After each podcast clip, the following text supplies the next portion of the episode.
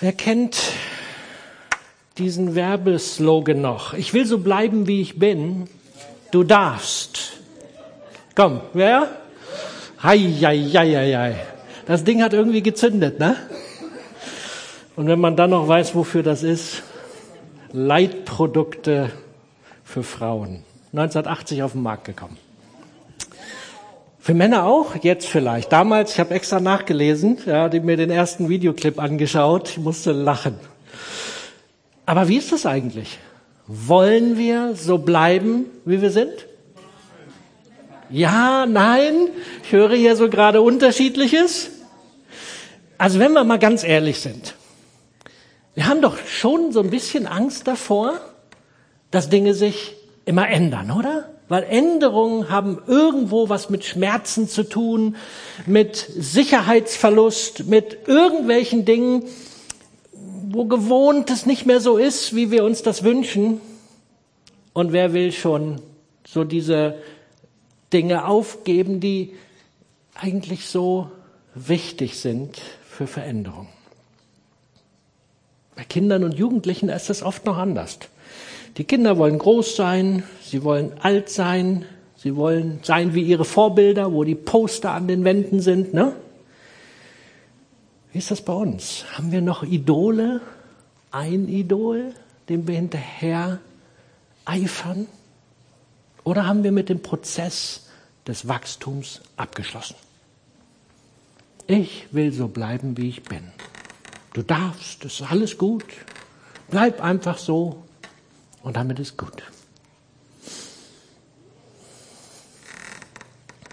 Wie sieht das aus? Die Bibel, was sagt die Bibel zu Veränderung? Veränderung erwünscht? Veränderung notwendig? Und wenn Veränderung, in was für eine Richtung? Wie sollen und dürfen wir uns verändern? Gibt es ein Vorbild, wohin wir uns verändern wollen, sollen, dürfen? Ich lese uns mal eine Stelle. Römer 8, 29. Schon vor aller Zeit hat Gott die Entscheidung getroffen, dass sie ihm, die Menschen, ihm gehören sollen. Darum hat er auch von Anfang an vorgesehen, dass ihr ganzes Wesen so umgestaltet wird, dass sie seinem Sohn gleich sind. Er ist das Bild, dem sie ähnlicher werden sollen, denn er soll der Erstgeborene unter vielen Brüdern sein. Stellt euch das mal vor. Vor aller Zeit, am Anbeginn alles Seins, hat Gott schon diesen Gedanken gehabt. Er hat sich gedacht, ich will die Menschen wunderbar schaffen, aber ich weiß, es wird was schiefgehen und dann will ich dafür sorgen, dass sie wieder zu dem werden, was das Beste ist, was es gibt. Lass uns nochmal zwei kurze weitere Verse lesen, wo das bestätigt wird. 2. Thessalonicher 2,13. Eure Rettung kommt durch den Heiligen Geist, der euch Jesus immer ähnlicher werden lässt. 2. Korinther und der Geist des Herrn wirkt in uns, so dass wir ihm immer ähnlicher werden. Wisst ihr, das ist nicht einfach nur mal so ein Vers in der Bibel und dann können wir sagen, ja, ist vielleicht anders gemeint oder nein. Hier geht es darum, dass wir so werden wie Jesus. Cool eigentlich, oder? Da gibt's natürlich eine Voraussetzung, dass wir das wollen. Das wollen wir doch nur, wenn Jesus erstrebenswert für uns ist, oder? Wenn wir begriffen haben, dass Jesus die genialste Person der Weltgeschichte ist. Jesus der Sohn Gottes ist. Unfehlbar ist, ohne Charakterschwächen. Liebe pur, Helfer in aller Not und so weiter und so weiter. Nur dann möchte ich so werden wie Jesus. Aber ich will das. Und ich möchte das mal mit ein paar Sehnsuchtssätzen ausdrücken. Und macht euch vielleicht eins, wenn ihr sagt, das wollt ihr auch. Ich habe Sehnsucht. Sehnsucht danach zu werden wie Jesus. Endlich der Mensch zu sein, den Gott vor Augen hatte, als er mich geschaffen hat. Endlich das Potenzial zu entfalten, was Gott in mich hineingelegt hat. Ich sehne mich danach, dass sich mein Wille immer mehr dem Willen Gottes angleicht. Dass mein Herz immer mehr fühlt, was Gottes Herz umtreibt und fühlt. Dass mein Verstand immer mehr das denkt, was, die Wahrheit, was der Wahrheit Gottes entspricht. Dass meine Augen die Menschen um mich herum immer mehr so sehen, wie Gott sie sieht. Dass meine Hände sich im Rhythmus seiner Liebe bewegen dass meine Füße immer mehr in die Richtung gehen, die sein Geist bestimmt. Dass mein Mund immer mehr mit Botschaften von Gott gefüllt sind, Botschaften, die auf Jesus verweisen, die ihm, ihn in, im Mittelpunkt haben. Ich sehne mich danach, dass Christus in mir immer mehr Raum einnehmen darf. Er immer größer wird und ich immer mehr abnehme. Ich ihm immer mehr Platz in meinem Leben einräume dass Jesus immer mehr Kontrolle über mein Herz übernimmt, dass meine fehlgeleiteten Sehnsüchte immer mehr die Kontrolle über mein Herz verlieren, dass meine Macken und Spezialeffekte nach und nach verschwinden, dass meine geistlichen Baustellen nach und nach Heilung erfahren und dass mein Herz nach und nach zu einem wunderschönen Palast für Jesus wird. Danach sehne ich mich. Und doch wache ich jeden Morgen auf und muss feststellen, dass ich über Nacht nicht zu diesem Menschen geworden bin. Schade eigentlich, oder? Und wenn ich abends ins Bett gehe, muss ich oft genug feststellen, dass es entweder nur klitzekleine Schritte waren in die richtige Richtung, oder manchmal habe ich den Eindruck, ich bin gerade ein paar zurückgelaufen. Viel zu oft habe ich den Eindruck, dass ich Christus nicht ähnlicher geworden bin. Und doch sehne ich mich danach. Kennt ihr das?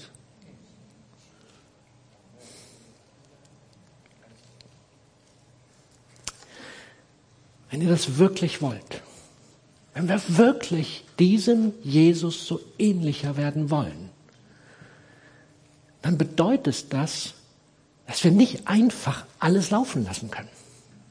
Dann können wir nicht einfach nur sagen, Herr, mach mal. Obwohl ich sagen muss, ja genau das tut er ja. Er macht alles, was notwendig ist. Er hat schon alles vorbereitet. Am Kreuz ist schon alles erledigt. Wir müssen nicht nochmal irgendwie was tun. Nehmt das Bild von einem Samenkorn. Ein Samenkorn, wenn es in die Erde kommt, fängt es an zu wachsen, zu wachsen. Kannst du was dafür tun? Nee, das wächst. Wir können es aber verhindern, dass es wächst. Und ich habe manchmal den Eindruck, wir sind Spezialisten darin, zu verhindern, dass in uns Christus Raum kriegt. Und ich möchte heute mit uns darüber nachdenken. Wie kann es dazu kommen, und ich werde nur einen Punkt beleuchten. Wie kann es dazu kommen, dass wir zu Wachstumsspezialisten werden? Und ich weiß, der eine oder andere tut sich schwer mit unserer Serie, die wir Anfang des Jahres begonnen haben, der Wachstumsserie. Ich habe die Predigt von Tanja am 13.02. mir nochmal angehört, ich habe da nochmal reingehört und ich war wieder richtig begeistert. Hey, es lohnt sich, das sich ab und zu nochmal anzuhören. Ich weiß, manche empfinden da Druck, aber darum geht's gar nicht. Es geht nicht um Druck. Wir müssen, nein, Christus in uns möchte uns umgestalten.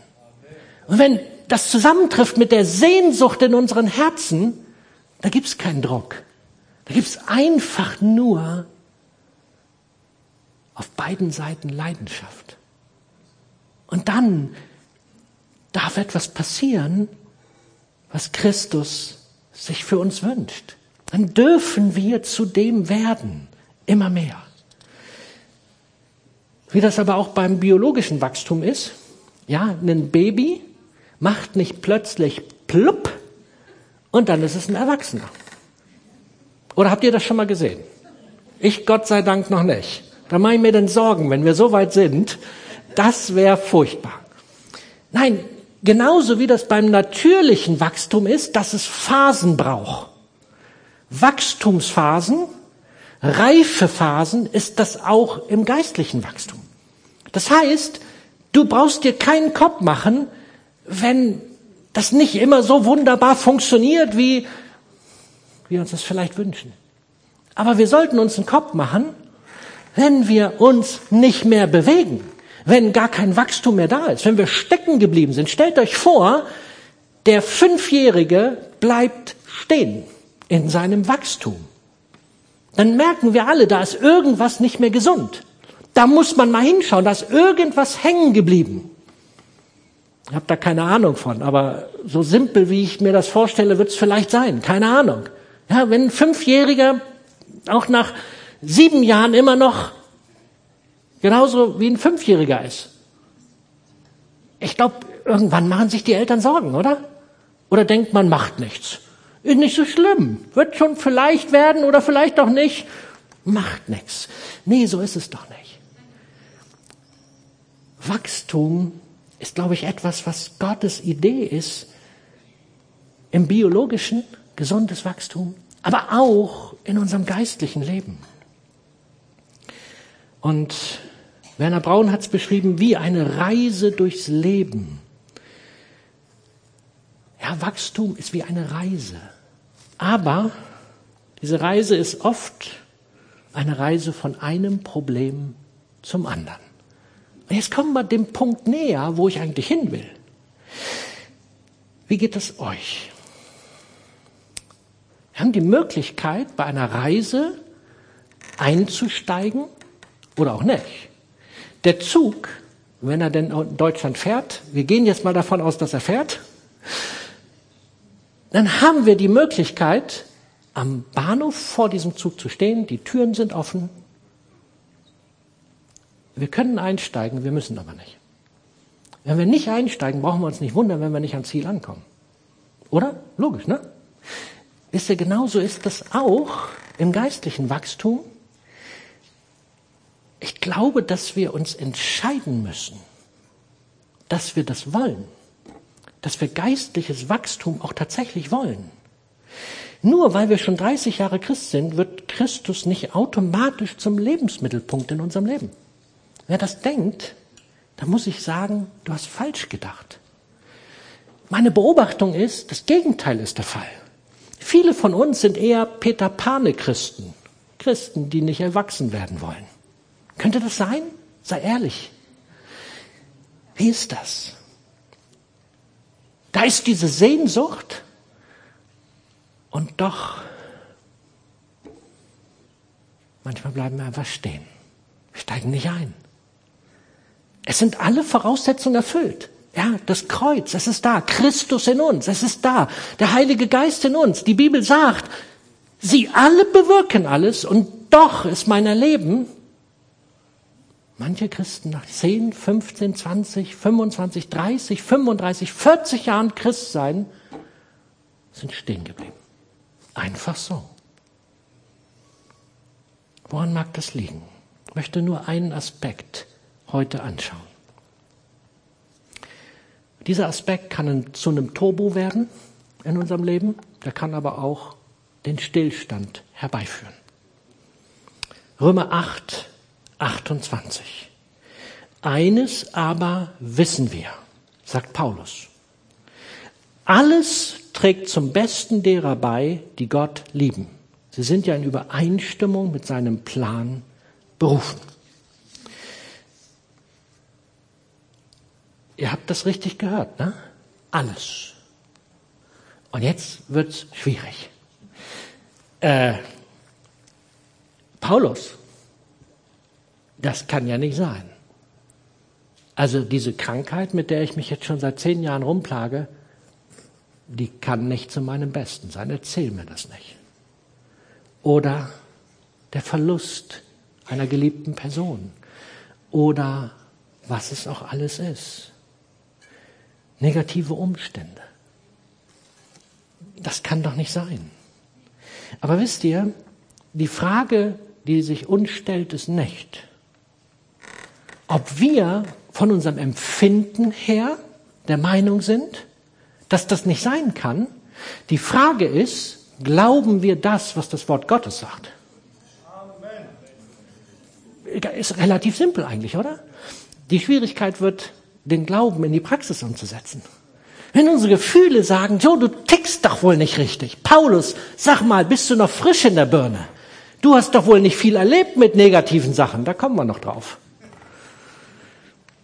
Dieser Paulus, der hat manches erlebt. Die Frage ist, glauben wir, dass die schweren Situationen, die notvollen Situationen, die Krisen in unserem Leben, dass sie uns Christus ähnlicher machen sollen. Wir dürfen wissen, Gottes Idee ist nicht, dass wir Krisen haben. Er macht die Krise nicht, aber er, jede Krise muss an ihm vorbei. Aber er ist ja so cool, ne? Da sind die Krisen, die sind nun mal da. Und er will das Beste draus machen. Die Frage, ob wir wollen. Kurze Frage. Stellt euch bitte vor, eure schwierigste Situation eures Lebens, ihr habt sie jetzt vor Augen, und dann stellt ihr euch parallel dazu vor, jeder von euch war wahrscheinlich schon mal an irgendeinem richtig schönen Strand, ne? So ein wunderschöner Strandtag. Und wenn du eher ein Wanderer bist, dann stellst du dir jetzt vor, du wanderst über die Alpengipfel. Ja? So, das ist das eine und das ist das andere. Und jetzt bitte ehrlich sein. Wo hast du mehr geistliches Wachstum erlebt? Am Strand oder in der größten Krise deines Lebens? In der Krise, ne? Keiner von uns hat da Bock drauf. Es sei denn, man ist vielleicht irgendwie komisch veranlagt. Aber die meisten sind das nicht. Aber wisst ihr, das ist so schwer. Wie ist das?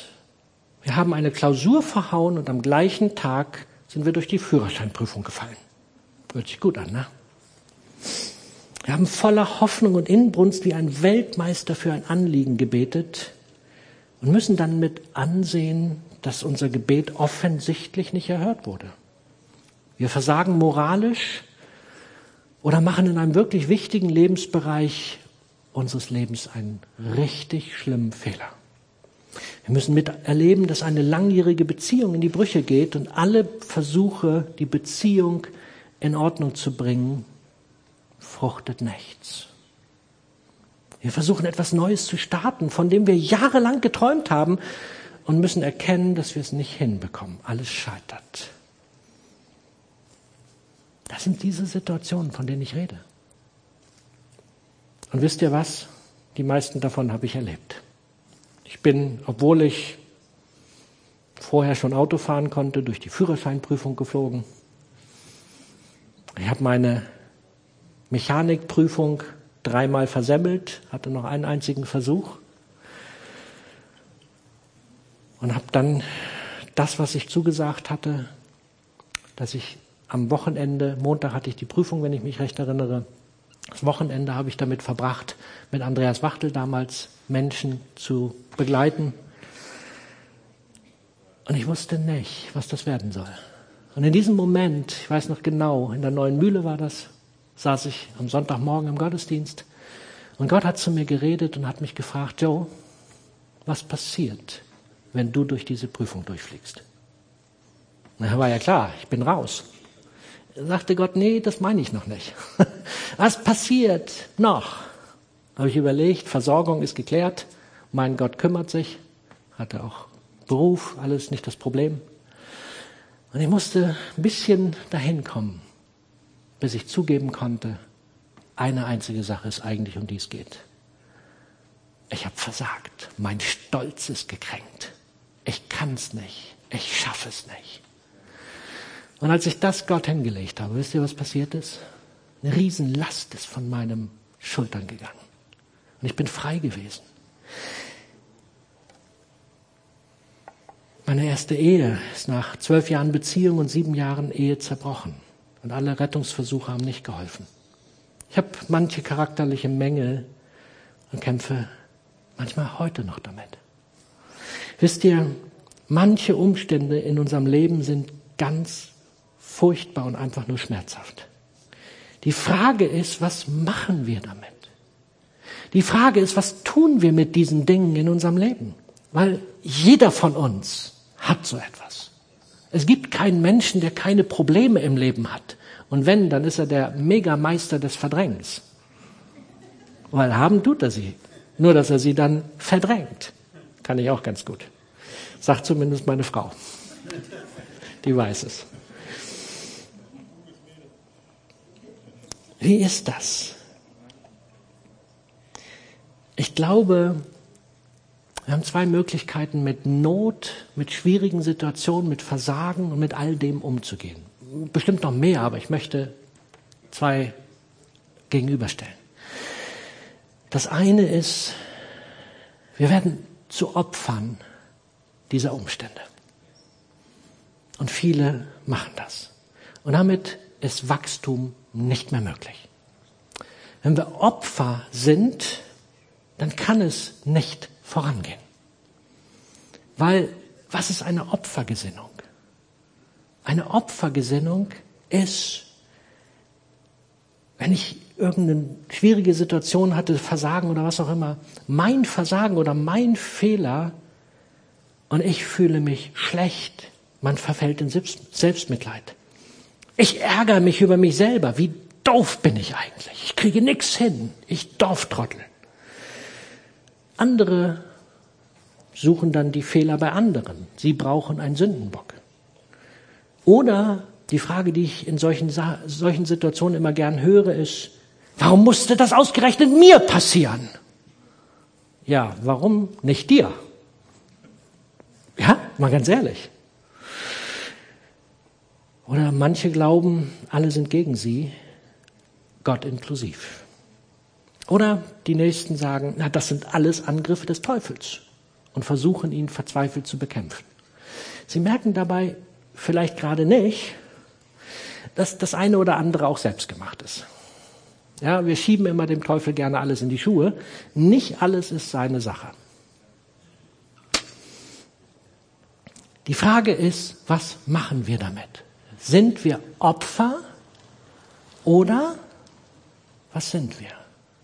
Jemand sagte mal, Schmerz ist unvermeidlich, aber Leiden ist freiwillig. Das hört sich jetzt nicht gut an. Ne? Ich habe darüber nachgedacht, ob ich, ob ich das wagen kann, diesen Satz zu bringen. Schmerz ist unvermeidlich, aber Leiden ist freiwillig. Ich möchte das nicht zu 100 Prozent und ausschließlich sagen. Aber ich glaube, dass es ganz oft die Wahrheit ist. Wenn ich den Blick, die Perspektive verändern würde, könnte eine Chance zum Wachstum daraus werden. Und wisst ihr, wir haben das heute schon so oft gehört, aber ich mag es an dieser Stelle nochmal sagen. Deine Gefühle lassen das nicht zu. Deine Gefühle wollen, dass du Opfer bist. Wenn alles schief gegangen ist, dann sagen deine Gefühle, du Loser, du kannst gar nichts, du kriegst doch nichts hin und du bist der einzig Dumme und die anderen sind alle schuld und was auch immer. Jesus hat dich gerecht gemacht. Du brauchst nicht Opfer sein. Und wir haben die Wahl, uns zu entscheiden, ob wir Opfer sind oder ob wir in etwas hineinsteigen, was Christus für uns vorbereitet hat. Nämlich Christus in uns und die Begegnung mit ihm in jeder Krise leben. Wie kommen wir dahin? Was wäre, wenn wir uns in jeder negativen Situation folgende Frage stellen? Was ist gut an dieser Situation und was kann ich daraus lernen? Oder was möchte Gott mir durch diese Situation zeigen. Also ich finde, das ist anstrengend. Aber wir haben, glaube ich, mitgekriegt, Wachstum ist nicht Friede, Freude, Eierkuchen und einfach nur, ne, das fällt uns nicht zu. Nein, Wachstum ist etwas, wofür wir uns entscheiden müssen. Und als Hilfe mag ich euch ermutigen, wenn ihr jemanden an eurer Seite habt, wird es leichter. Wie oft ist es, dass ich in meinem Leben so in diese Opfermentalität hineinrutsche und dann einmal in der Woche ist da jemand und ich weiß, dieser Typ, jeden Mittwochmorgen fragt er mich. Dann habe ich vielleicht, wenn es ganz schlecht läuft, sieben Tage Zeit. Und dann kommt die Frage, hey Joe, wie war die Woche? Was ist los? Sieht gerade nicht gut aus. Komm, wir müssen mal hingucken. Dann muss ich ja so oder so hingucken. Versteht ihr? Kann ich mir sparen, sieben Tage schlecht drauf zu sein. Ich mag euch ermutigen, jeder von uns sollte jemand haben. Ein Mentor, ein Begleiter, eine Zweierschaft, was auch immer. Und bitte nicht einmal im Jahr treffen. Das reicht nicht. Dann habt ihr die Chance, 364 Tage, ich hätte jetzt beinahe was gesagt, schlecht drauf zu sein. ja? Nein, lasst uns doch das entdecken, was Gott da reingelegt hat in Beziehungen, in das Miteinander. Gottes Idee ist, dass jede Negativsituation zum Besten für uns wird. Und was dürfen wir in diesen negativen Situationen entdecken? Wir dürfen entdecken, wer, richtig zuhören bitte, wer der Beste ist. Nicht nur, was das Beste für uns ist. Viel wichtiger ist, dass wir Jesus, den Besten, in dieser Situation entdecken. Und wenn uns das gelingt, wenn wir Jesus in jedem Schrott unseres Lebens suchen und entdecken, dann wird in uns etwas freigesetzt. Und da möchte ich hinkommen. Und diese Wahlentscheidung hat jeder von uns. Und wir brauchen nicht sagen, ja, ich in meiner Situation nicht. Ich möchte Viktor Frankl kurz zitieren. Er überlebt im Gegensatz zu seinen Eltern und seiner Frau die Zeit im Konzentrationslager. Und er sagte, die letzte der menschlichen Freiheiten besteht in der Wahl der Einstellung zu den Dingen. Zu sagen, ich kann nichts dafür, das stimmt nicht. Dieser Mann hat furchtbare Dinge erlebt. Und das ist das, was er hinterher gesagt hat. Diese Einstellung, die kann mir niemand nehmen, dass ich mich entscheiden darf, wie ich denke oder wofür ich mich entscheide. Und ich möchte noch das biblische Beispiel, den Paulus, nehmen. Ich lese euch jetzt mal vor, damit wir auch glauben, dass Paulus ein Recht hat, diese Verse auch zu schreiben. Was hat dieser Paulus erlebt? 2. Korinther 11. Fünfmal haben die Juden mir 39 Hiebe verabreicht. Dreimal wurde ich ausgepeitscht, einmal wurde ich gesteinigt. Ich habe drei Schiffbrüche überlebt, einmal verbrachte ich eine ganze Nacht und einen Tag auf dem Meer treibend. Ich habe viele beschwerliche Reisen unternommen und war unzählige Mal in großer Gefahr, ob durch Flüsse oder durch Räuber, ob durch mein eigenes jüdisches Volk oder durch Nichtjuden, ob in Städten in der Einöde oder auf stürmischer See oder durch Leute, die sich als Anhänger von Christus ausgaben, es aber nicht waren. Ich habe Erschöpfungen, Schmerzen und schlaflose Nächte kennengelernt. Oft litt ich Hunger und Durst und habe gefastet. Oft habe ich vor Kälte gezittert und hatte nichts, um mich warm zu halten. Krasses Leben, oder? Und das Einzige, was in ihm brannte, war Jesus. Ich glaube, der hat das Recht, diese Verse zu sagen, alles muss uns zum Besten dienen. Wisst ihr, dieser Paulus, der hat für eine Sache gekämpft. Für Christus und die Gemeinde von diesem Christus. Das, dafür hat er all das auf sich genommen. Er hätte sich auch fein im Tempel verkriechen können und sein Pharisäertum leben können. Das wäre easier gewesen. Das wäre alles gut gewesen. Keine Schiffbrüche, kein Steinigen, all diese Sachen nicht. Aber es brannte in ihm Christus und seine Gemeinde. Und darf ich uns einfach mal bitten, dass wir uns neu überlegen, was ist Christus, aber was ist auch seine Gemeinde für uns? Ist die Gemeinde optional. Für Christus war sie nie optional. Für Christus war die Gemeinde ein Muss. Wie sieht das bei uns aus?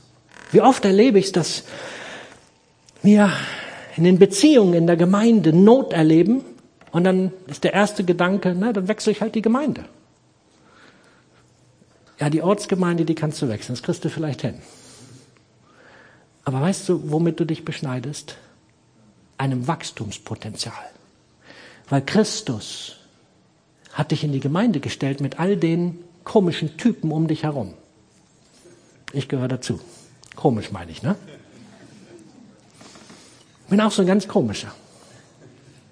Christus hat uns zusammengestellt, weil er möchte, dass du wachsen kannst und ich auch. Und wenn wir uns dann einfach aus dem Weg gehen und denken, ach, dann gehen wir halt woanders hin. Es gibt auch andere tolle Gemeinden. Ja, die gibt es. Aber wenn du wachsen willst, ist der Weg ein anderer. Ich möchte euch ermutigen. Paulus, dieser Mann, hat gebrannt für Gemeinde und für Christus. Und er schreibt in Philippa 4, ob ich nun wenig oder viel habe, ich habe gelernt, mit jeder Situation fertig zu werden. Ich kann einen vollen oder einen leeren Magen haben, Überfluss erleben oder Mangel leiden. Denn alles ist mir möglich durch Christus, der mir die Kraft gibt, die ich brauche. Und Vers 19, und mein Gott wird euch aus seinem großen Reichtum, den wir in Christus Jesus haben, alles geben, was ihr braucht. Ist das nicht Hammer? Hat er nicht nur für sich, sondern er sagt, ist auch für euch da.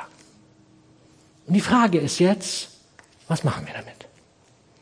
Paulus hat sich entschieden, in jeder Situation Christus zu suchen, um die Kraft zu empfangen, durch diese Not hindurchzugehen und Wachstum zu erleben.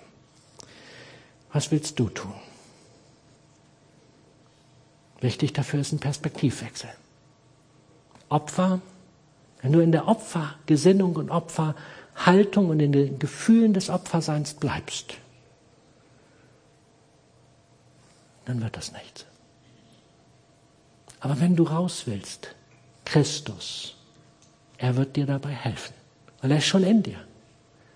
Es sei denn, du hast die Entscheidung für ihn noch nicht getroffen, dann ist es eine Möglichkeit heute. Dann rufe ich dich, bitte ich dich, triff eine Entscheidung. Es lohnt sich. Aber wir haben die Möglichkeit, auch stehen zu bleiben und Nöte zu erleben und sie als Opfer zu erleben. Und manche tun das 30 Jahre lang. Und du wunderst dich und fragst dich, warum begegnet mir so viel Not? Wenn du jede dieser Not als Wachstumschance genutzt hättest, wow, stell dir das mal vor. Fang jetzt an damit. Es lohnt sich. Ich möchte abschließen. Nimm die Frage mit. Was ist gut an dieser Situation und was kann ich daraus lernen? Christus, ich will dich in jeder meiner Situationen finden. Hilf mir. Und wenn ihr weiterkommen wollt, das war aus dem Wachstumsbuch Kapitel 10, Wachstumsgesinnung. Und der Markus Schmidt hat einen Podcast herausgegeben, der wirklich hörenswert ist für die, die das Buch nicht haben. Und den Link dazu könnt ihr oben sehen. Episode 43 war das möchte abschließen.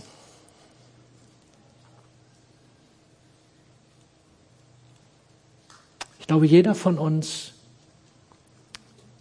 wenn er den Heiligen Geist jetzt zu, zu sich reden lässt, hat sofort eine Situation vor Augen, wo er sich entscheiden darf.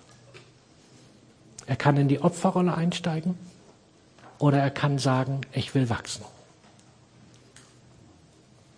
Heute hast du die Möglichkeit, dich zu entscheiden. Und ich bitte dich, tu es. Entscheide dich, dass du mit Christus wachsen möchtest und ihm immer ähnlicher wirst. Amen.